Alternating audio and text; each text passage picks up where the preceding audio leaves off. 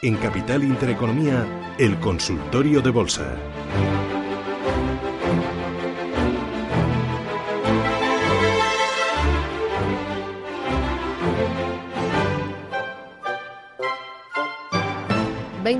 Llegamos a las 10 de la mañana, arranca nuestro espacio de consultas. Estamos muy pendientes de esa actualidad, esa última hora, esa operación de la Guardia Civil contra el despío de fondos en el canal de Isabel II. El expresidente de la Comunidad de Madrid, Ignacio González, habría sido uno de los principales beneficiados por este desfalco que se habría estado produciendo durante años. Se investigan delitos de administración desleal, blanqueo de capitales y malversación de caudales públicos. Estamos al tanto de esa última hora han detenido a Ignacio González en esa operación contra el desvío de fondos en el canal. Pendientes de la actualidad, pendientes de los mercados, de los valores que suben, que bajan y de los que generan oportunidad. Manuel Pinto es analista de XTB. Manuel, ¿qué tal? Muy buenos días. Hola, buenos días, encantado de estar con vosotros. ¿Te atreves eh, con tres valores para estos tiempos eh, convulsos en la bolsa?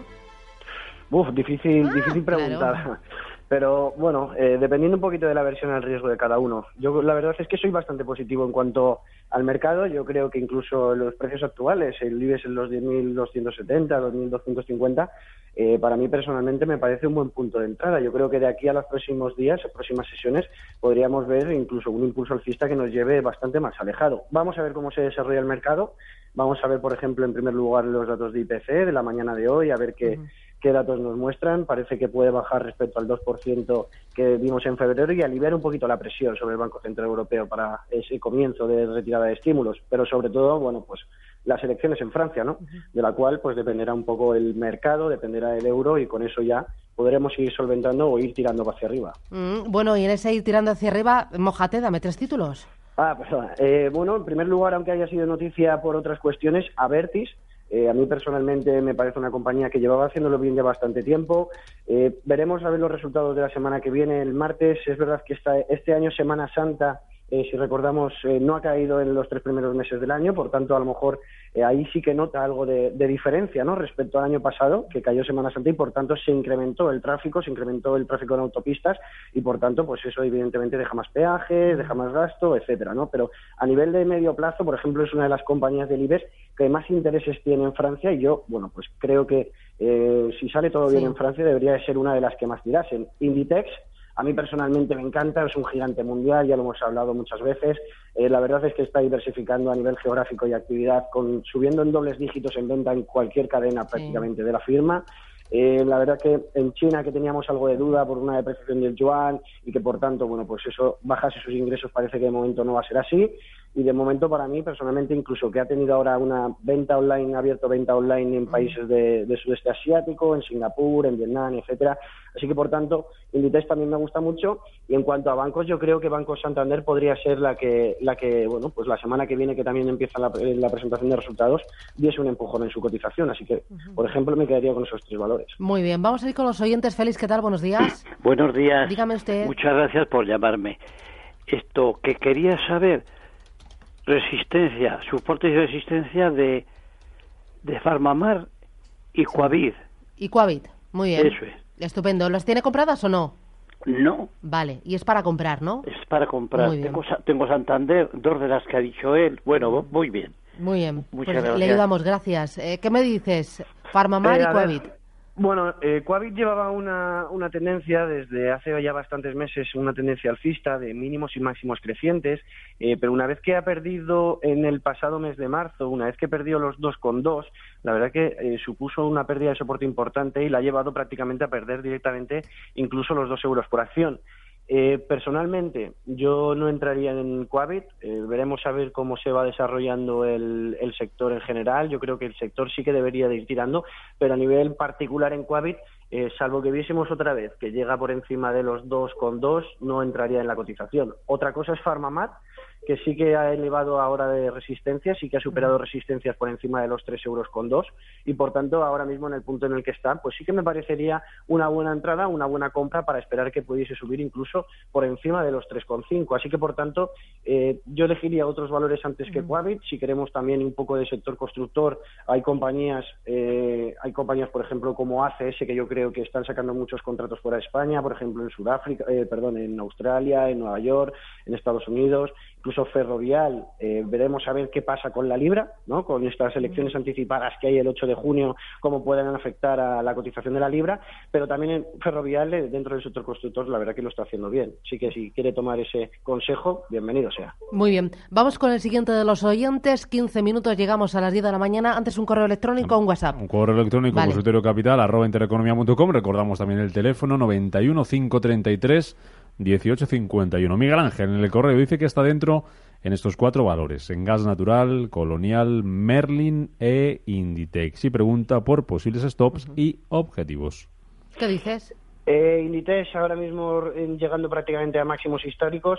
Bueno, pues la verdad es que lo que le doy en cuanto a valoración es todavía subida libre. Yo creo que incluso va a superar los máximos de los 34.5 que tiene actualmente y que consiguió en, el, en noviembre y diciembre del año pasado.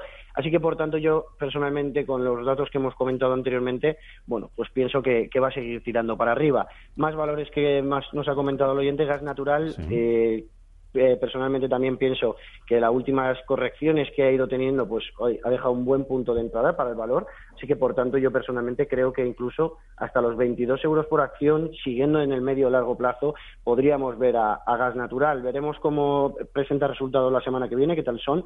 La verdad es que yo creo que, el incremento en el precio del gas el incremento incluso respecto al trimestre del año pasado del mismo periodo el incremento del precio del petróleo incluso las menores temperaturas yo creo que han fomentado no han dado una mayor demanda de gas, incluso a precios mayores. Por tanto, eh, gas natural debería de tener ahí eh, buenos resultados. Así que, por tanto, gas natural bien, Inditex bien. Eh, Colonial y Merlin eran los siguientes.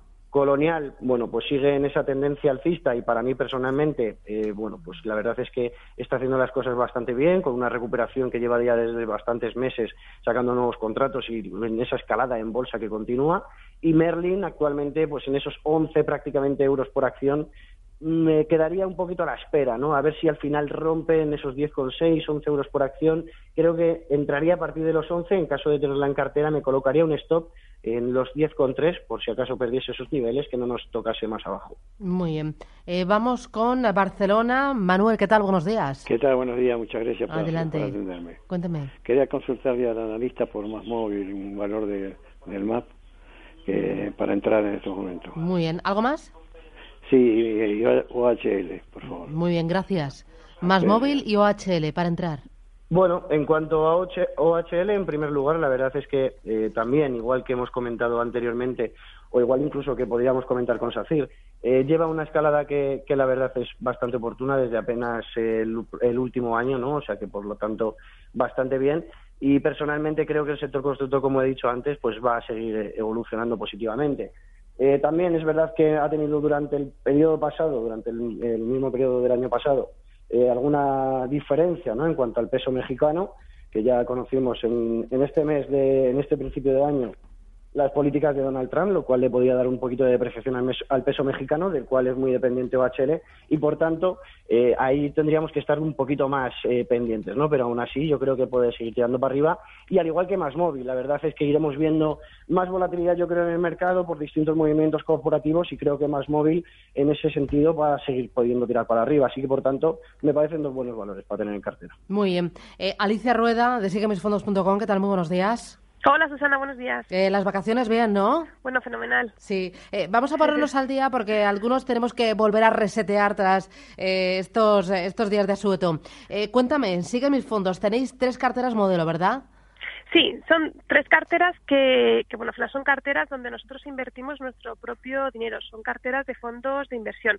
Mira, Sigue mis fondos eh, es un servicio de, es uno de los servicios que prestamos en Valores EAFI, que es una empresa de asesoramiento financiero regulado por CNMV. Pero en Sigue mis fondos no asesoramos. Nosotros lo que hacemos es contar en tiempo real cada una de las operaciones que hacemos en nuestras propias carteras de inversión, en estas tres carteras de fondos que me comentabas. ¿no? ¿Y esto por qué lo hacemos? Porque al final nosotros lo que queremos es hacer algo que no hace nadie, ¿eh? que es contar cómo trabajamos, cómo conseguimos nuestros objetivos de rentabilidad consistentes, cómo nos cubrimos de los riesgos y cómo conseguimos preservar el capital en los peores escenarios y eh, cómo aprovechamos también las oportunidades en cada momento. Porque nosotros todo esto lo hacemos, al final, Susana, desde un punto de vista didáctico, porque creemos que eh, un inversor ahorrador tiene que ser responsable de su propia toma de decisiones. Pero somos conscientes eh, de lo difícil que es este proceso de toma de decisiones. Por eso nosotros, eh, a lo largo del año que dura la suscripción a nuestros servicios, eh, le vamos facilitando herramientas para que ese suscriptor pueda ir desarrollando habilidades y conocimientos de mercado que le permitan gestionar eficientemente su cartera de inversión. Mira, por ponerte un ejemplo, la semana pasada enviamos un, a nuestros suscriptores un pequeño vídeo ilustrativo, cuatro o cinco minutos, donde contábamos cómo consultar información relevante de un fondo de inversión. Eh, tú cuando vas a contratar un fondo de inversión, pues ¿qué es lo que buscas? Primero, bueno, rentabilidades históricas, qué comisiones aplica, qué clases de participaciones hay, dónde encontrar esta información y cómo seleccionarlo. Bueno, pues eh, ya te digo, bueno, pues es un pequeño ejemplo de, las cosas que enviamos. Eh, la verdad es que eh, destripáis el mercado y destripáis también los fondos por dentro. Tenéis tres carteras, ¿no? Para que el ahorrador pueda saber los cambios que hacéis, cuándo, por qué y en qué tipo de fondos. Alicia, hablabas de una suscripción anual, una suscripción que cuesta cuánto?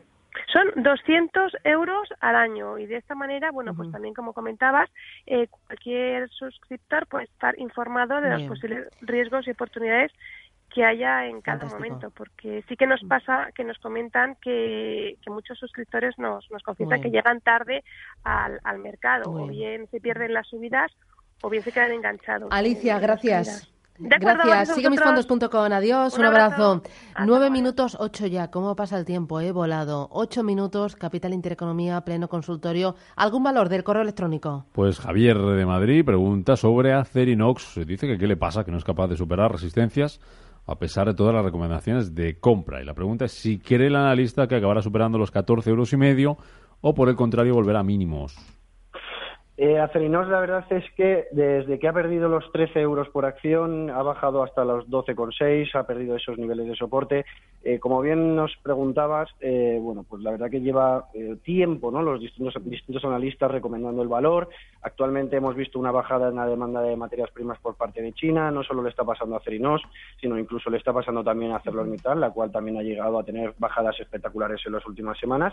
Ahora, hoy, corrige, rebotando un pelín después de las últimas caídas pero yo personalmente creo que hay otros valores dentro de IBEX 35 actualmente con una mayor seguridad, ¿no? sin tanta dependencia de materias primas, a tanta demanda de, China y por tanto me esperaría a otros valores. Eh, nos vamos con, eh, ¿cómo se llamaba? Eh, Ana María. Ana María, ¿qué tal? Buenos días, Ana. Hola, buenos días. Dime. quería preguntar por las acciones de Día. Sí. ¿Las tiene compradas? Las compró mi marido hace un tiempo pero él ha fallecido y yo no sé qué hacer, si venderlas. Vale. O pues, qué hacer. Eh, le ayudamos, gracias. ¿A cuánto las compró? ¿Tiene el precio? Sí, eh, en el papel ponía 4,61. 4,61, gracias. Manuel, ¿qué hacemos con esas acciones? Bueno, a 4.61 está ganando ahora mismo pues prácticamente eso, un 20%, ¿no? O sea que bastante bien en cuanto a su inversión. Eh, a mí personalmente la distribuidora, distribuidora Día me, me, encanta, ¿no? Yo creo que va a seguir en el camino que, que, ha empezado durante todo este año, a pesar del ataque de los bajistas de, de principio de año. Y yo personalmente creo que hasta los 5,5, 5,6, en mi opinión, creo que puede seguir evolucionando positivamente. Eh, está haciéndolo bastante bien a nivel de diversificación geográfica, está haciéndolo muy bien en Brasil, está haciéndolo muy bien en Argentina, países donde está cayendo eh, la inflación y por tanto fomentando el consumo, al igual que como hemos comentado los datos de Europa esperamos que sigan en esa, en esa tendencia y por tanto España y Portugal, que son otras dos regiones evidentemente donde más eh, porcentaje están sus ingresos, pues debería de evolucionar favorablemente las ventas. Así que por tanto a mí personalmente día me, parece un buen valor para tener cartera tanto a corto como a medio muy bien. Más cositas, Rubén. Otra acelera. Alejandro dice si le podría decir al analista hasta dónde puede corregir Arcelor. Eh, puede seguir evolucionando hasta caídas eh, por debajo, a ver un momentito, de los 6,6, yo creo que 6,4 puede ser un buen nivel en, en, el cual puede seguir la compañía eh, cayendo. ¿no? si lanzamos Fibonacci desde principio de año, la tendencia alcista que ha tenido tan importante desde 2016, que ha tenido una revalorización, pues como ya hemos comentado en otras veces, de casi un 200%, eh, se estaría apoyando en el nivel de 38,2, ¿vale? Por lo tanto, es un nivel de apoyo, un nivel que le debería de dar ese impulso, aunque todavía podría bajar, como he comentado, un poquito más, hasta los 6,4 o 6,5, y ahí dictaminar como el siguiente camino que pueda tener el mercado. Puede llegar a, corregir un poquito más o, sin embargo, puede tirar hacia arriba. Veremos, eh, como hemos comentado, eh, tanto la apreciación posible del dólar como eh, la demanda de China, cómo pueden afectar a la compañía, aunque yo viendo la gráfica a nivel técnico a día de hoy, la verdad es que me da más miedo que seguridad. ¿Alguna otra cosita, Rubén? Terminamos con uno de los grandes del eh, parque. Fernando dice si le podríamos analizar el BVA. Las tiene con ganancias y pregunta si es momento de venderlas antes de perder esas eh, plusvalías y dónde pondría el stop. Muy bien. Dime. Manuel. Eh, presentación de resultados también de BBVA la semana que viene. Está ahora mismo eh, rompiendo la directriz alcista en la que se apoyaba. Eh, la verdad, bastante importante ¿no? que esas rupturas haya provocado incluso que haya bajado hasta los 6,7, 6,6 euros por acción. Personalmente, yo sí me la quitaría, personalmente yo sí me la quitaría. los resultados de, aunque esperemos ¿no? que con las elecciones en Francia si salen positivas en cuanto a lo que es el futuro de Europa, pues evidentemente tirarán los bancos, sin duda alguna, por tanto tirará BBVA. Yo creo además BBVA que es dentro del IBEX 35 el banco que más sucursales tiene en Francia, ¿no? Así que por tanto, incluso me podría esperar al lunes y si, oye, pues el lunes acaba tirando el mercado en general, tira BBVA, eh, podría quitármelas viendo que los resultados del martes, mm, sin tampoco tener la información el 100% de la información, pero únicamente pensando sobre el tipo de cambio respecto al año anterior, tanto la lira turca como el peso mexicano, dos regiones tan importantes para BBVA o más que España, eh, pues la verdad es que no me da toda la confianza en cuanto a sus resultados. Muy bien. Manuel, que lo dejamos aquí, que ha ido todo fenomenal, ¿no? A ver si nos dan un respiro a las elecciones francesas, ¿no? Y el mercado vuelve, vuelve tras este parón, ¿no? Pues ojalá, ojalá que sigamos con la, tranquilidad que llevamos en estos últimos meses y a seguir para arriba. Nada, a para arriba. Eh, gracias Manuel, un abrazo. Nada, un abrazo a vosotros.